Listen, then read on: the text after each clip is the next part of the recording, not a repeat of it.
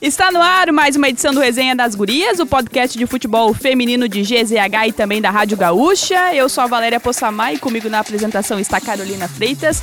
Mais um episódio chegando na parceria de KTO.com, onde a diversão acontece. E Carol, hoje em um estúdio novo, podemos dizer assim, né? Ah, viu só?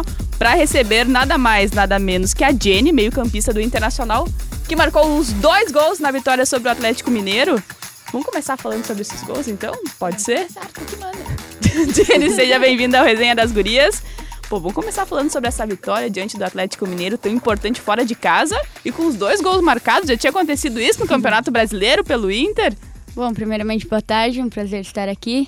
Olha, pelo brasileiro eu acho que não. É sempre muito bom marcar. Eu acho que é melhor ainda ganhar os jogos, né? Jogos difíceis. Um jogo que a gente sabia o, o quão importante era a vitória, o quanto a gente precisava vencer, vindo de duas derrotas, recuperar a confiança. E, e poder ajudar a equipe marcando os dois gols é muito satisfatório e melhor ainda, né?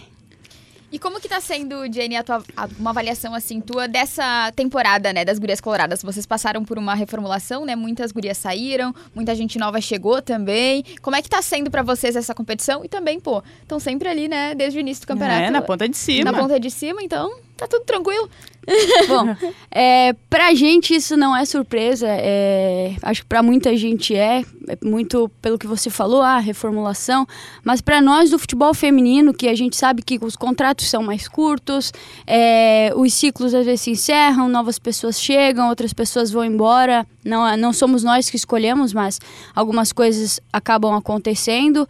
E, e, isso é muito comum no futebol feminino, né? Então a gente sabia que chegaria muito, muita gente nova, é, gente que atuava pouco nos seus clubes, apesar de grande capacidade que a gente vê no dia a dia nos treinos, o quanto algumas meninas estão correspondendo nos jogos ao entrar no segundo tempo, atletas também que estão sendo titulares, e, e são atletas que ano passado tiveram pouca minutagem, pouca rodagem nos seus clubes, mas que são atletas que já mostraram que, que podem jogar e que são atletas de confiança para a nossa equipe.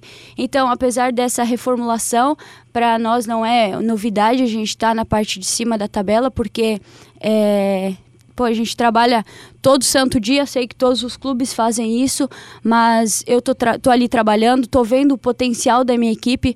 Uma coisa é você sonhar com o título, sonhar com as primeiras colocações, numa equipe que, que você sabe que é muito limitada, é, que você sabe que às vezes, ah, vamos chegar é da boca para fora, e não é o que está acontecendo com a nossa equipe. A gente sabe do nosso potencial, a gente sabe o que a gente pode, é onde a gente pode chegar no campeonato, o que a gente ainda pode é, ir evoluindo. É, e eu acho que esse ponto que a Jenny coloca de, de romper algumas coisas.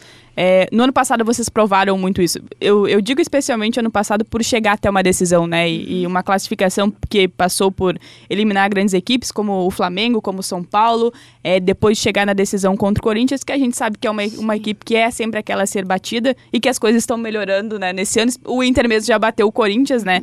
É, nessa primeira fase. Em relação a todas essas mudanças, Gênia, ao que vocês construíram no ano passado é, o que vocês vêm também trabalhando esse ano com essas mudanças, como você citou. Qual é o objetivo? E aí, claro que tem essa primeira fase, mas até onde o Inter pensa em chegar nessa temporada de 23? É, a gente pensa em ser campeão. E é como eu falei, não é falar da boca para fora, não é porque você joga num clube grande, num clube de camisa que você é, vai sempre almejar ser campeão apenas com palavras. Você tem que saber o potencial da sua equipe, você tem que saber o que sua equipe pode entregar. E eu acho que a competição que a nossa equipe vem fazendo, o quanto vem evoluindo, como eu falei com jogadoras que não estavam tendo essa rodagem em seus clubes e, e mostraram que podem agregar. Então é, a gente quer ser ser campeão, a gente quer ser campeão do brasileiro, a gente quer ser campeão da Libertadores, do Gaúcho. O que o Inter disputar esse ano, a gente almeja títulos e não é da boca para fora. É um grupo que vem numa crescente muito boa. É, como você falou, a gente já bateu grandes equipes no campeonato, que também pra gente isso não foi é, algo muito raro ou inusitado. A gente foi jogar contra o Corinthians, vindo de uma sequência muito boa em casa, então é, fomos para o jogo buscando a vitória. Em momento nenhum a gente pensou, ah, a gente vai enfrentar o Corinthians, vamos jogar para empatar que tá bom. Não. A gente joga em casa, a gente pensa em ganhar. A gente foi jogar em Minas agora, a gente pensa em ganhar. E é assim que é a nossa postura dentro de campo, é isso que a gente almeja dia a dia, sempre entrar para ganhar e para ser protagonista. E tu citou também, né, Jenny, ali a Libertadores, né? Acho que desde o ano passado, quando vocês confirmaram essa vaga na Libertadores, tem-se uma grande expectativa, né? Não só por parte de vocês, mas acho que da torcida também. Nossa, também. Né, Nossa, né, também, com certeza. De, de ver vocês na, disputando a Libertadores. Como é que tá para vocês? Eu sei que o foco total é no Brasileirão uhum. agora, mas vocês já pensam assim, ah, Libertadores, os brasileiros sempre chegam favoritos, uhum. né? O que, que, que dá para se pensar já? É, como você falou, o foco é no brasileiro, mas eu acredito que você fazendo o melhor brasileiro possível, você já está se preparando para futuras competições, né? Eu já joguei duas Libertadores, eu fiquei em terceiro lugar nas duas. Então, muitas meninas também, as meninas sul-americanas já disputaram essa competição. A maioria das atletas do nosso elenco também já disputaram. Então, já conhecem né, a competição, sabe o, o, o que precisa fazer, porque a gente sabe que é um jogo mais, mais físico, um jogo mais de contato. Libertadores é, é o que a gente conhece mesmo de Libertadores. E, e, é uma competição que é tiro curto. A gente foi bem na Ladies Cup há dois anos consecutivos, que é uma competição, joga dia sim, no outro também. Então a gente já mostrou que a gente é, vai bem nessas competições, tanto tiro curto quanto competição mais longa. Então é se preparar agora pensando no brasileiro, mas é, é já é uma preparação a longo prazo. Você falou, né, Jenny, em relação às grandes equipes no Campeonato Brasileiro, e vocês têm superado isso, têm usado, a, a acho que a, a, condição também de mandante para vencer uhum. muitas partidas. Em relação ao campeonato todo que vocês é, já disputaram, percebe-se um aumento da, do nível da, da, qualidade das equipes, de confrontos mais, é, mais desgastantes, é, com uma qualidade melhor e maior do que em relação aos anos anteriores, até usando a tua, a tua própria experiência também? Sim, percebe-se. É, cada ano que passa parece até brincadeira, né? Mas é, chega o início do ano e falo, esse brasileiro vai ser o mais difícil. Aí passa o ano, esse brasileiro vai ser o mais difícil. E esse ano, mesma coisa, esse é o brasileiro mais difícil que está tendo. A gente vê a regularidade de algumas equipes, é, o nível, você não, não começa o campeonato, você fala assim, ah, essa aqui vai ser campeã, essa aqui vai cair. É, é muito difícil, porque é, jogando por alto ali tem umas seis, sete equipes que podem ser campeãs. Você joga o papelzinho para cima, caiu, essa pode ser, essa pode ser. E a mesma coisa no rebaixamento. A gente teve o Ceará que a gente uhum. sabe os problemas que ocorreram no início da competição, atletas de 14 anos jogando brasileiro, é, e não é nem pela idade, né, mas pela imaturidade, pela pelas meninas não terem condição, isso, não tiveram a estrutura necessária, então eu acho que fora o Ceará é, é um campeonato que a gente não, não sabe quem vai se classificar, quem vai ser os primeiros colocados, quem vai brigar para cair. Então é muito nivelado e para a gente é muito bom. Agora a gente foi jogar contra o Atlético, que é um time de alta intensidade. Praticamente todos os jogos o Atlético fez gol no primeiro tempo. Então, ah, o Inter ganhou só de 2 a 0 ah, é, o segundo tempo foi mais difícil, etc, etc.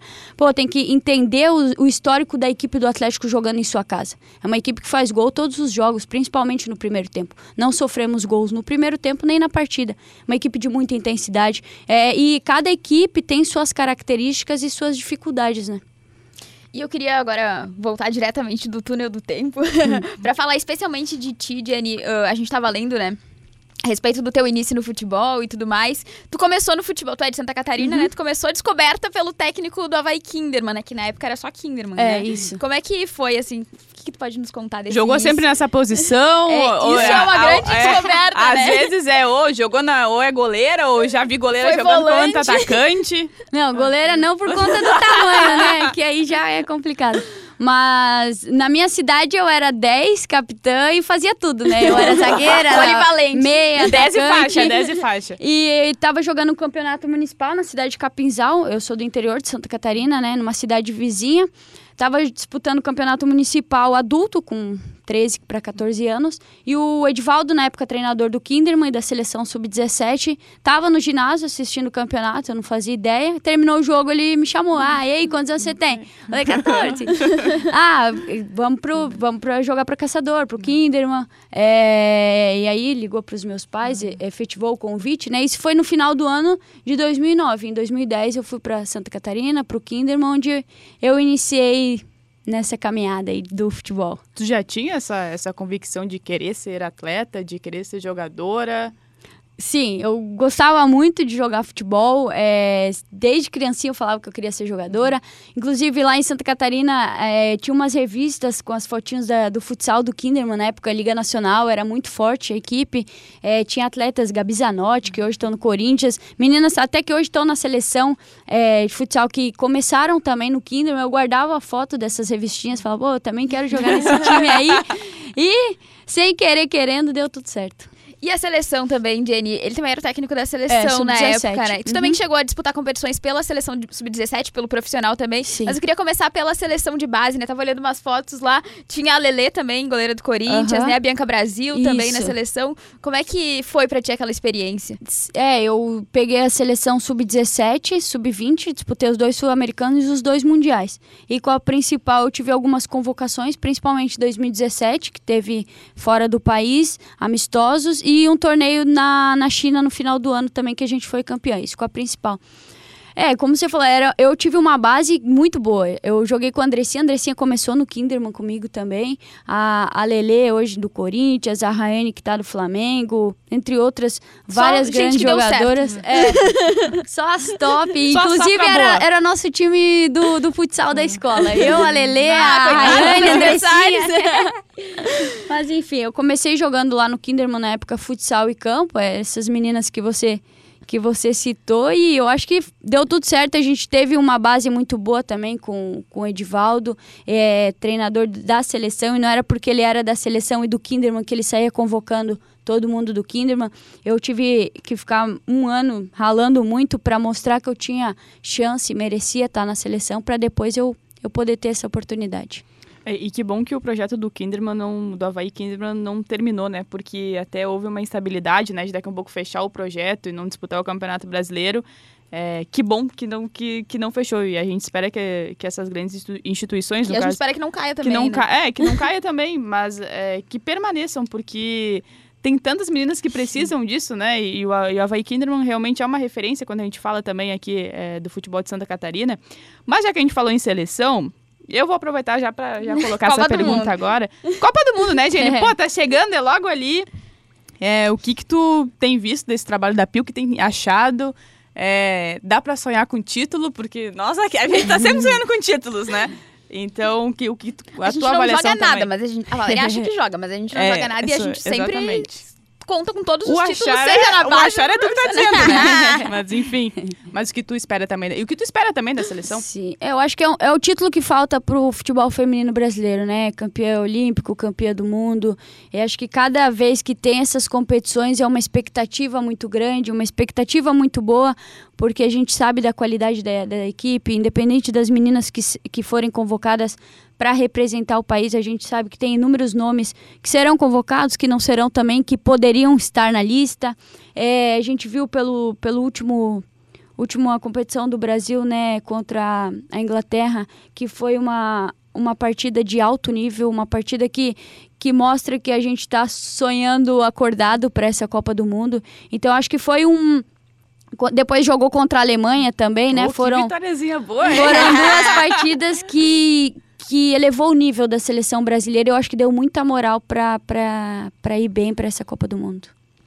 E Jenny, eu queria também ah, tocar num ponto contigo que a gente vem repetindo todas as vezes no resenha, e talvez chegue na CBF um dia, né? De tanto que a gente repete isso, que é a fórmula de disputa do Brasileirão, né? A gente conversou com o Arthur Elias e acho que foi ali que o start que a gente começou a questionar muito a respeito disso, da fórmula de disputa do Brasileirão, de ser tiro, pô, são 15 rodadas só, mas podia ser, né? ida e volta. E eu lembro que eh, na final de um gauchão, depois que vocês foram campeãs, eu não lembro se foi em 2021, acho que foi em 2021 ou 2020, acho que foi em 2021. Eu conversei contigo e tu colocou esse ponto também, que o calendário das competições femininas também tinha que ser, acho que foi uma das primeiras pessoas que falou isso pra mim e ficou marcado até hoje, eu lembro disso. E eu queria te perguntar a respeito disso, né? Como é que vocês atletas avaliam is- isso, né? A gente tava conversando até eu e a Valéria de de repente se a CBF né, achasse uma grande ideia, a gente acha uma grande ideia, que fosse ao contrário, como é no masculino, né? Talvez o gauchão abrindo a temporada e não uma Supercopa que já é mata-mata e não tem espaço pra erro, né? Como é que é pra vocês essa divisão de calendários? É, eu, a, a minha opinião sobre isso é bem, bem forte, assim, porque eu também acho que deveria começar com o campeonato estadual para você ganhar ritmo para entrar no brasileiro, que é uma competição mega difícil e tá cada vez cada vez mais provando isso ano a ano, né? Você já entrar com ritmo de jogo, eu acho que até evita o número de lesões que acaba tendo. Você já entra numa crescente, é igual acontece com o futebol masculino, né? E sobre essas 15 rodadas também é pouquíssimo. A gente começa o brasileiro como brasileiro e termina como Copa do Brasil sendo que a gente tem a Supercopa agora, infelizmente de 10 dias, que isso é um absurdo também. Não existe uma competição de 10 dias nível CBF, isso aí já está tudo errado. Estamos é, na competição, independente se for 5 dias, um dia, dois dias, ter que jogar du um, duas partidas no mesmo dia, a gente vai estar tá pronto, vai querer jogar, vai querer ganhar. Mas não é assim que funciona. É Supercopa, que você disputa três jogos e acabou a Supercopa. Não existe. É, antigamente tinha a Copa do Brasil, fui a última a ganhar esse título 2015, antes de acabar com a Copa do Brasil, né? O Brasileirão tinha que ser Brasileirão, pontos corridos, turno e retorno. E a Supercopa virar uma Copa do Brasil como a gente era acostumado antigamente. Um, um campeonato mais longo, dava oportunidade para times menores, tá? Igual é no masculino. E, time e de Série C jogando com time de Série A. Né, serem vistas. Exatamente. É, abre o espaço, esse leque, né, para times, às vezes, da Série B, C, estarem disputando contra time da Série A, cabe aquela competição, então, cada um que se vira e dê o seu melhor, tem que passar, não tem que passar, enfim. E, e o brasileiro, por exemplo, ano passado eu já fiquei mega indignada que depois do, da parada, porque a gente teve a Copa do Mundo masculina, a gente teve duas rodadas pós-parada, certo? Então significa que os clubes que não iriam se classificar jogavam dois jogos e tchau, acabou o ano para vocês. Pra, mas para quem tinha um estadual, ainda tinha um estadual. Esse ano piorou. Por que, que piorou? Porque vai acabar em junho, mês que vem, acabou o brasileiro. Quem não classificou, hum, acabou o ano, é. tchau. Só que aí, pensando como empresa, como um clube de futebol, você vai pagar atleta um ano para trabalhar seis meses? Entendeu? Sim. E aí, pensando na modalidade, por que, que a CBF não estende o campeonato? Pensando nas meninas, ah, eu, você vai ter que pagar a menina 10 meses porque ela tem competição 10 meses. Agora, se a menina tiver competição 6 meses, é complicado demais, porque a gente vai jogar, vai começar um mata-mata e vai paralisar a competição para depois voltar numas quartas. Isso aí vai é. ser. Até ou numa semi. É. Não, acho que volta, acho nas, que volta quartas. nas quartas. Joga agora as oitavas e, e, e, quem não classifica acabou o ano. Então isso é muito ruim. Ah, tem um estadual. Mas a gente sabe que o estadual hoje, o mais poderoso, está acontecendo já, que é o de São Paulo. Uhum e alguns brigando por fora. Então, infelizmente, não pode ser assim. A CBF tem que pensar no todo, sair do estado de São Paulo e pensar no Brasil, no futebol feminino, com mais carinho. Ah, estende o campeonato. Ah, tem as paralisações, não tem problema é, deixa a competição rolar depois da paralisação. Sim. Faz com que os clubes que não, se que não se classificam vão ter que manter as atletas em treinamento, vão ter que manter as atletas bem estruturadas para poder continuar a competição. Assim, dessa forma, a gente não sabe o que, que alguns clubes vão fazer com as atletas que já estão sendo é, eliminadas do campeonato, sem é. ser as que não têm contrato, né? E é muito aquele discurso, né? A CBF, eu acho, e eu falo isso muitas vezes, que a CBF tem um discurso muito bonito em frente aos microfones de valorização ao futebol feminino, de vamos trazer a Copa do Mundo feminina para o Brasil, porque aqui o futebol feminino é valorizado. Só que a gente vê muitas lacunas, entre aspas, né, acontecendo. É. E acho que a gente pode partir de muitos, muitas frentes. Tu citou muitos pontos importantes, e eu acho que um dos pontos muito importantes também é a falta de transmissão, né?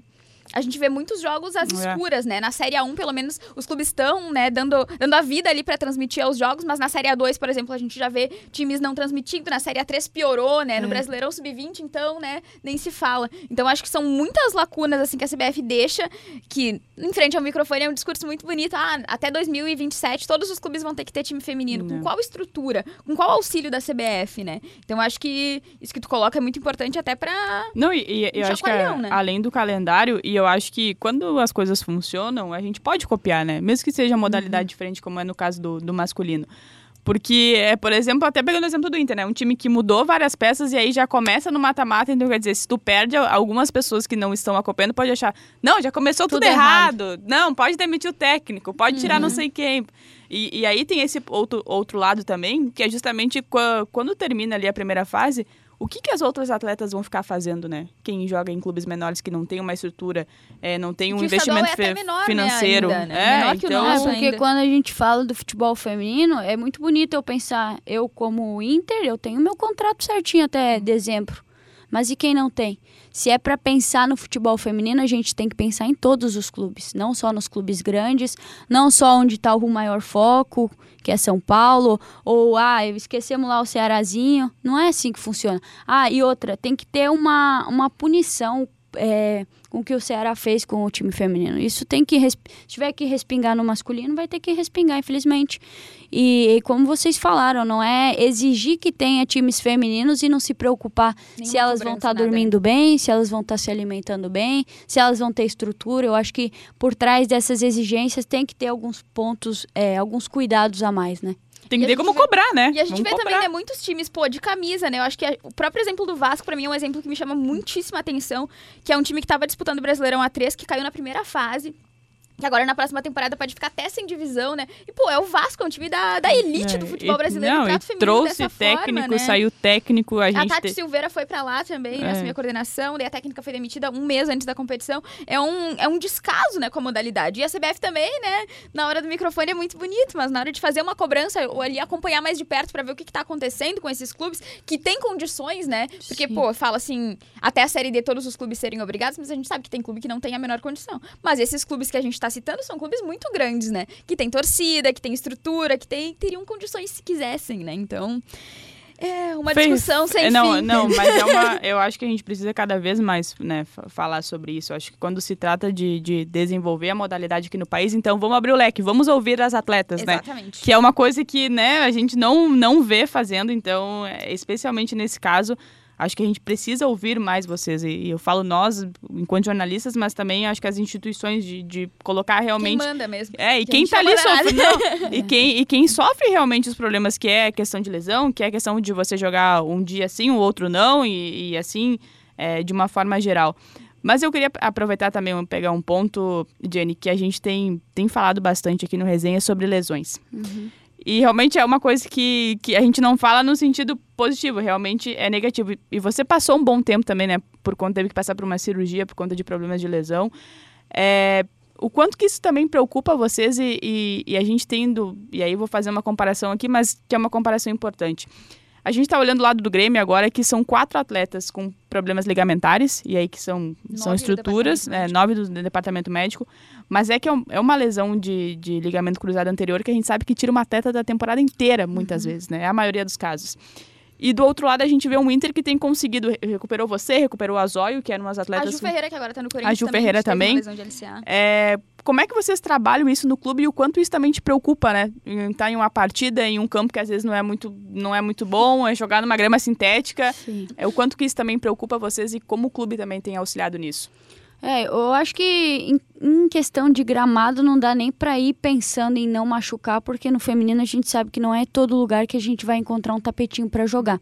Infelizmente, isso influencia a questão da partida, a qualidade da partida, influencia na questão de você poder machucar num campo. Agora a gente jogou contra o Atlético lá, o campo tava, parecia que tinha tração no campo, porque era muita areia.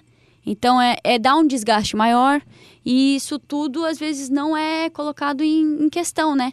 Só que é, como eu falei, não dá para ir nas partidas pensando em lesão. Ano passado eu tive uma lesão muito séria e eu acho que eu tava tão bitolada com isso. Esse ano eu cheguei eu pensei, não posso machucar, não posso machucar. O que aconteceu? Eu machuquei. Então acho que tem que ele é, tirar isso de, de foco, assim, o sentido de você pensar e não se machucar, né? É lógico que é, na nossa pré-temporada a gente tem um trabalho específico, tem é, uma parte de, de fortalecimento extra, principalmente no início da temporada, que você tem tempo para fazer isso, né? Agora que o brasileiro começou é treinar, recuperar, é, descansa, é, viaja, já tem que jogar. Não tem mais tempo para fazer esse tipo de coisa. Agora é manutenção. O que você tinha que ganhar de, de, de algumas valências, você, é no início da temporada. Agora você tem que manter para conseguir jogar em alto nível. Então eu acho que tem que ter alguns cuidados, principalmente no início da, das temporadas. E a gente ah, no passado eu e a Zoe tivemos um excelente suporte, né? Podemos recuperar da melhor maneira possível. Eu acabei voltando antes que ela, porque a minha recupera a minha lesão era de quatro a seis meses, então deu os quatro ali. Eu estava liberada e a LCA é como se falou, a temporada toda, porque são nove meses. Não, não tenho a questão de, ah, vou tratar bem para voltar em seis. Hoje em dia não pode mais por conta do risco, né? Você voltar Sim. em seis, eu acho que cada mês é 20 e poucos por cento de chance de você ter menos risco de lesão, né? Então tem que ter esses três a mais aí, ficando nove. E você falou aí do, do, do nosso rival cheio de, cheio de lesões. Cara, eu acho que lesão você não deseja pra ninguém, independente se é o teu amigo ou o teu maior inimigo no futebol. Você quer jogar contra uma equipe que esteja completa. Se é pra você ganhar, fazer boa partida, você quer que todo mundo esteja bem. Até porque é, são suas companheiras de profissão, né? E Sim. espero que se recuperem da melhor forma possível também. E como é que é voltar, Jenny, de uma lesão assim? ah, tu fica, né, um período fora. Acho que a gente fala muito sobre isso também, né? De tratar a cabeça também, Um né? aspecto que tu mental. Tem que estar bem mentalmente Sim. também, né? Tem que estar forte e tal. Mas como que é voltar? Eu acho que ano passado tu voltou no gauchão contra o Juventude, né? Foi. No, Uhum. no no Sesc. segundo jogo. é. Isso. Como é que é voltar, assim? Qual que é? Dá um friozinho a mais na barriga? Tu voltou também com a Tem o, presença gol da de, torcida. tem o gol de pênalti, né? Foi. Foi, Isso, aham, o gol de voltou com pênalti. gol, é. aham. E como é que foi? Como é que é, assim? Voltar e também ter o apoio da torcida, que tu teve esse Sim. luxo. Aham. é, eu acho que é uma ansiedade, porque quando você machuca, você sabe que o tempo que você já vai ficar, independente da lesão, né? Na minha, que foi cirúrgica, na da Zoe também, a gente sabia que já era um período maior, infelizmente. Então, é, é um processo muito árduo. Eu acho que é o pior momento da carreira do atleta, da minha foi. É algo muito dolorido, que eu nunca tinha passado por um momento assim. E realmente você sente na pele o quão difícil é e você dá uma afastada do grupo porque você tá só na físio, na físio, na físio. É um processo dolorido no todo, tanto é, dor física quanto mental mesmo, de você não tá jogando. Pô, a gente sai de casa para jogar futebol, não para tratar, não para estar no DM. E quando vai chegando o momento de volta, de volta, é, quando eu fiz a cirurgia, o médico, o Dr. Maurício, é, falou que poderia ser de de quatro a nove meses. Ele falou, vou ter que abrir pra ver como que tá. E aí, quando eu saí da cirurgia, ele só falou quatro. Falei, show. Era isso que eu queria ouvir. 1 a 0 pra mim. E aí foi dando dois e meio, já tava voltando, começando a fazer transição. E tem um momento que, é, que você volta, você ainda sente dor pra fazer algumas coisas.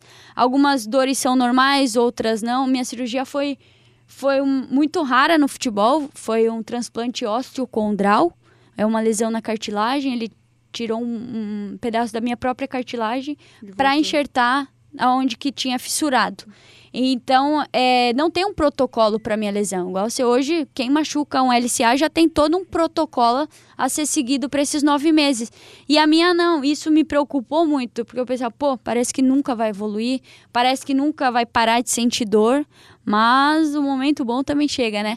O, era com dois meses e pouco, eu lembro, eu tava começando a ir pro campo e eu sentia incômodo, sentia. Só que deu uma chavinha, a gente tem que muito respeitar o nosso corpo também, né? Fechou três meses, parece que girou a chavinha e meu corpo falou: agora eu tô pronto. E foi quando eu fui pro campo e começou a progredir, progredir, a dor de ir diminuindo cada vez mais. Aí quando eu voltei contra o Juventude ainda pude fazer um gol, né? Pô, muito legal. Não. E aí você vai retomando a confiança, né? Torcida lá presente, gritando meu nome, isso tudo é muito legal. Mas o futebol, eu acho que, independente da lesão ou não, é muito confiança. Não adianta. Você pode estar é, ser uma, o jogador mais craque que for. Você está numa fase que você não está bem mentalmente, você não está confiante, as coisas não vão fluir, não vão acontecer. E eu acho que futebol é 50% físico e 50% mental. Porque se não tiver isso, você não, não, não joga e não se desenvolve. E até pra, na, na questão de lesões, né?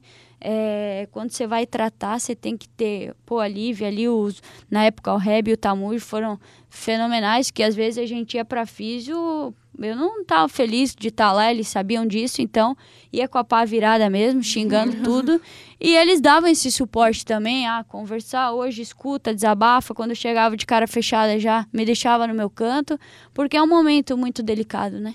E acho que teve também, né? Acho que foi tu que divulgou um deles quando tu também tava liberada, entre, entre aspas, né, da Físio na época, assim, um vídeo que foi Aham. bem emocionante, acho que era... Falei Foi. até com o Joãozinho, eu disse, a Jenny vai voltar no próximo jogo. A Exatamente.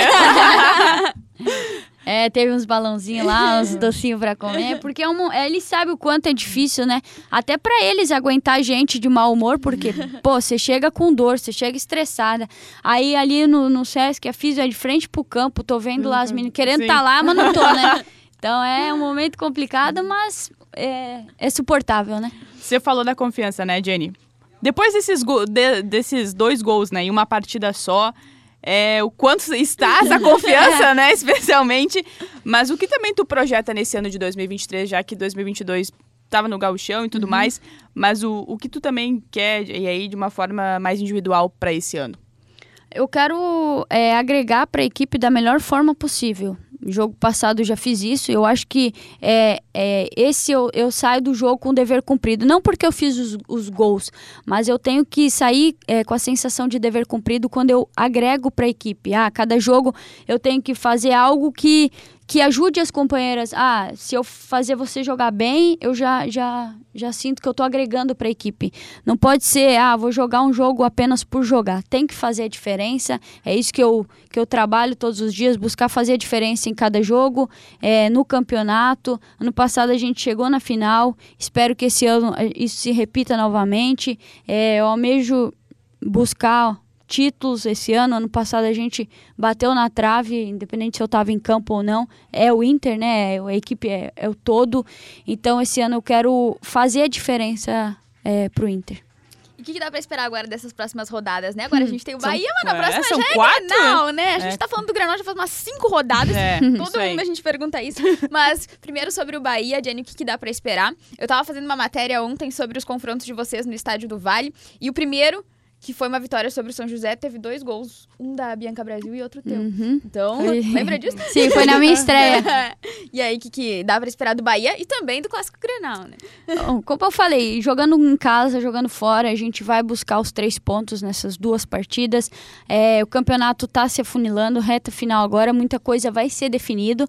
E uma coisa que a gente tem como objetivo é, é classificar na melhor posição possível. Então, a gente vai em busca disso, independente se na última rodada a gente é, ah, tá bem classificada, não tá bem classificada, a gente vai buscar a vitória em todas essas últimas rodadas.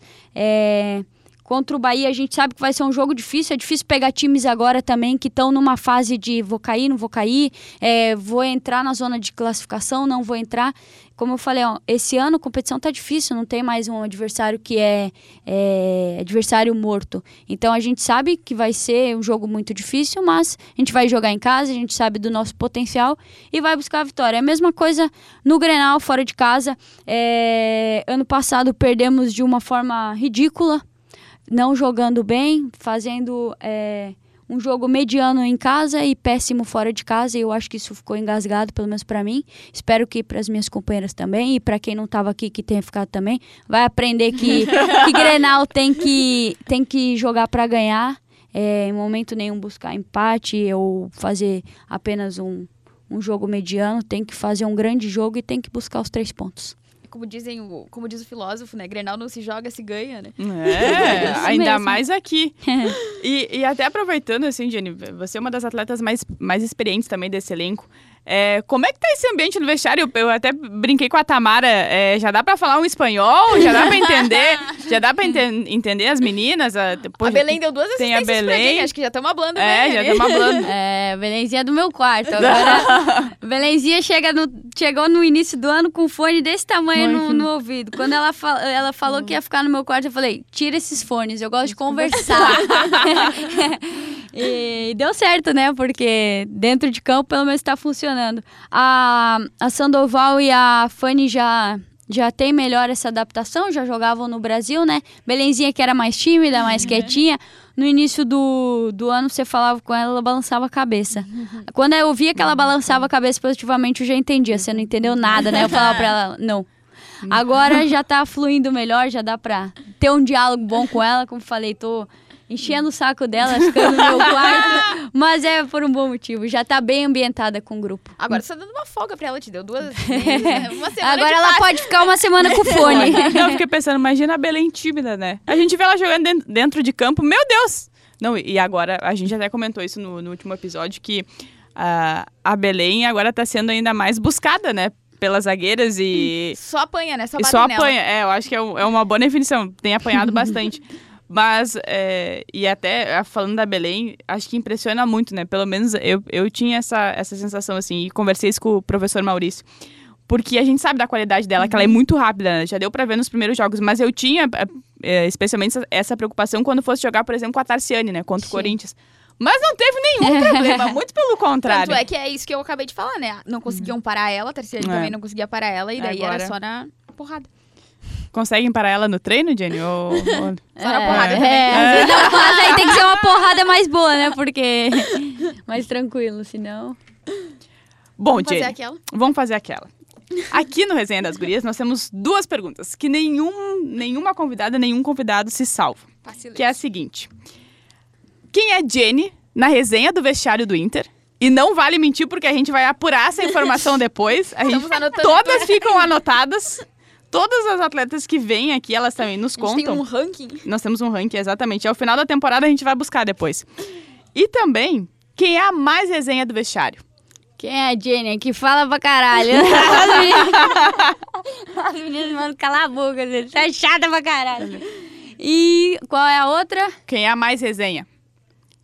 Quem leva a caixinha, quem tá dançando, quem faz dancinha do TikTok, qualquer coisa. É, a Mi leva a caixinha. Eu acho que resenha vai.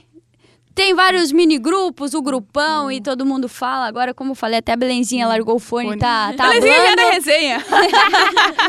É, a mais tímida, mas eu acho que não tem aquela que. Ano passado a gente tinha a Lelê, né? Que era a mais extrovertida, a mais louca do time. Lele foi 100% ano passado aqui. Exatamente, Todo mundo falava. 100%. Hoje eu acho que eu não tenho um nome fixo, tá? Tá meio. Tá meio parelho Mas o tá bem resenha esse vestiário, então. Tá, tá, tá fluindo bem. Bom, Jenny, a gente queria agradecer a tua participação conosco, que esse vestiário siga com muita resenha e que vocês garantem essa classificação lá na ponta, pra quem sabe pegar um adversário melhor, né? Menos difícil. Menos difícil. é, na próxima fase, mas que, acima de tudo, vocês consigam conquistar é, todos os objetivos, seja de forma indi- individual, mas também de forma coletiva. Pô, e o, e o microfone aqui, ele tá sempre aberto. Quando quiser vir aqui, já tá vindo pela, está vindo pela primeira vez, mas estamos sempre às ordens. E também que tu faça muitos gols também, É, né? O Maurício Salgado disse uma frase que eu anotei, que é a gente quer fazer uma campanha nesse ano melhor que ano passado, então ser campeão, né? Então que Exatamente. vocês Exatamente. consigam atingir isso aí, a gente tá sempre na torcida, pra que dê tudo certo. Beleza, muito obrigada e prazer estar aqui com vocês. Bom, falamos com a Jenny sobre a vitória das Gurias Coloradas, 2 a 0 sobre o Atlético Mineiro fora de casa, resultado importantíssimo. Até como a Jenny comentou, né, o Inter que vinha de duas derrotas seguidas, tanto para Palmeiras como Santos, e agora uma, uma, uma vitória que deixa o time lá na ponta de cima. Permanece ali entre os oito, né? Agora ganhou uma posição, as gurias coloradas iniciaram a rodada na sexta colocação, terminam na quinta posição. 22 Então, pontos. Seguem ali, né, como a Jenny disse, buscando uma colocação ainda melhor, pra depois ter um embate. Não é fácil, né, mas menos difícil, assim, digamos assim, né? Não sei se esse é o termo correto, nas nos mata-matas. É importante. E agora, na próxima rodada, que será como mandante, as Gurias Coloradas recebem o Bahia no sábado, 11 horas da manhã. E atenção para este local: Estádio do Vale, em Novo Hamburgo. Vou falar, nem- vou fazer nenhum comentário sobre isso. Uh, Sobre isso, vou os advogados não permitem. Mas é esse, então, o, o próximo compromisso das Gurias, repetindo no sábado, às 11 horas da manhã, no Estádio do Vale, em Novo Hamburgo. E para você também, que quiser fazer aquela fezinha, que é importante nessa reta final, restando quatro rodadas, Pode apostar Ah, nos jogos é, das inclusive. por favor, a KTO está sempre do lado do futebol gaúcho e não é diferente com o futebol feminino, seja com a dupla Grenal no Campeonato Brasileiro ou com as equipes do interior, que a gente vai falar em seguida. No nosso gauchão, você também pode palpitar e se divertir com os jogos das gurias. Faça então o seu cadastro em kto.com e tenha ainda mais emoção com o seu time preferido. kto.com, onde a diversão acontece. E agora nós vamos falar também das gurias gremistas, que venceram também na rodada 1 a 0 sobre o Real Ariquemes, gol, gol marcado lá nos 42 minutos do segundo tempo. O Grêmio que jogou no Passo da Areia, no gramado sintético, Também não vamos falar sobre isso. todas as questões aquelas, mas a Rafa Leves apareceu para fazer a diferença, ela, que- ela que inclusive é, é responsável pelo, pelo passe que dá origem ao, ao pênalti na cobrança de falta e depois também foi lá e guardou a cobrança. O Grêmio que com este resultado voltou à zona de classificação, muito Sétimo importante colocado. também, 16 pontos. E agora na próxima rodada vai até Brasília encarar o Real Brasília às 3 horas da tarde, esse jogo que também é no sábado. Olha, Carol, nós estamos terminando uma, uma rodada, décima primeira, e projetando a próxima de uma forma bem positiva, né? Fazia tempo, né? Fazia, Fazia tempo, exatamente. Escrevi isso em GZH. Depois de muito tempo, a gente volta a ter Grêmio e Inter, né? Uh, na zona de classificação. As gurias coloradas estão no G8 desde que começou o Brasileirão. Mas as gurias gremistas, depois que perderam pro Flamengo, né? Saíram da zona de classificação e não conseguiam mais voltar, né? Demorou, hein? Daí venceram o Atlético Paranaense, mas não deu certo porque os resultados paralelos não foram favoráveis. Nessa rodada deu tudo, Tudo certo. certo. Todo mundo que Tudo tinha que perder, perdeu. E o Grêmio ficou ali na, no G8. Esperamos que se mantenham os dois times ali, né? Entre os, entre os oito primeiros. Até o final, por favor. Amém. Mas não foi só a dupla. Futebol feminino 100% no final de semana, né? a- A tanto- Atenção, torcedor, hein? A, gente KTO tá aqui. tanto do, ne- do negativo, que o masculino tá só É. o horror, né? Mas o feminino está dando orgulho pro seu povo e as gurias do Juventude também jogaram no final de semana. Venceram o Toledo por 2 a 0 Vitória Então, importantíssima. Importantíssima, porque coloca o Juventude agora a dois jogos do acesso à Série A2 do Brasileirão Feminino. Caxias do é Sul está em objetivo. festa. Ah, Carolina Freitas também. Mas é o, o Juventude sempre colocou isso como grande objetivo do ano, né? Então tinha vencido o Toledo por 2 a 0 na ida, venceu por 2 a 0 na volta. Eu assisti esse jogo, foi 2 a 0 saiu barato, inclusive. Mas agora o Juventude enfrenta o. O Pinda, que eu acho que vai ser o adversário mais difícil, né? Porque a gente, a gente enfatiza isso muito aqui no Resenha das Gurias, que os times paulistas sempre chegam muito fortes para qualquer competição, muito pelo auxílio também, né, da, da Federação Paulista e pelos recursos que a Federação Paulista também coloca à disposição dos clubes. Então, dois jogos agora com o Pinda, o primeiro nesse final de semana, no domingo às três horas da tarde, lá em Pindamonhangaba. Fala aí. É. Alô, alô, São Paulo. Não, obrigada. E depois a volta no sábado seguinte, também às três da tarde, no Alfredo Jaconi. Então, Juventude entendeu Import- que é, é, que as gurias exa- precisam jogar no estádio principal, né? Finalmente entendeu isso. E, inclusive, queria fazer um parênteses aqui, né? O nosso jogo com o maior público do futebol feminino eh, gaúcho na temporada foi o jogo das gurias coloradas no Beira-Rio. Contra o Atlético Paranaense, mais de mil pessoas, mais de 1.400, se eu não me engano. E o segundo com maior público foi o outro jogo em estádio grande, que foi o jogo do Juventude contra o Toledo, no Alfredo Jaconi. Então, fica aqui só Mas pra... aí quando a gente fala, né? Só pra não dizer que a gente argumenta com base em nada, né? A gente tá É. argumentando com base em números agora, que é muito importante os clubes estarem jogando nos estádios principais. Ah, eu não diria que é mais importante, mas é, é quase que um... Que necessário, né? Quase que obrigatório, Quase né? o mínimo, né? Pra não... Enfim, mas... Não, mas vamos ficar nas, nas coisas Vamos ficar na positivas. parte, exatamente, Vamos na ficar parte importante Na parte que- positiva. ah, o Juventude agora tá dois jogos do acesso, as gurias coloradas e as gurias gremistas estão ali na zona de Que classificação. momento. Que momento. É só alegria. É só alegria. E é, e é nesse clima que a gente vai terminar esse resenha das gurias, porque na próxima semana, senhoras e senhores, tem clássico Grenal, o é primeiro, Grenal. o primeiro de 2023, então a gente vai manter esse astral lá em cima. É jogo pegada, é clássico. Eu gostei que a gente falou, ah, quem tá chegando vai ter que aprender também, quem já, quem já conhece já sabe como é que é. Então isso também é muito bacana. E pra aqui também aproveitar o recado aos nossos ouvintes, para dizer que a, em GZH também tem uma aba específica sobre futebol feminino. Isso então tudo que a mesmo. gente comentar aqui também tá lá, seja falando da dupla Grenal, seja falando do, do futebol feminino do Juventude, O seja Gauchão também, que seleção, tá próximo de é, começar. seleção brasileira, então tudo está lá em GZH e claro, a cobertura segue também na Rádio Gaúcha, em GZH, aqui no Resenha das Gurias, sempre com a parceria de KTO.com, onde a diversão acontece. Vamos indo nesse clima? Vamos indo. Felizes para sempre. É as E- Gu! Resenha vai ser premiado, hein?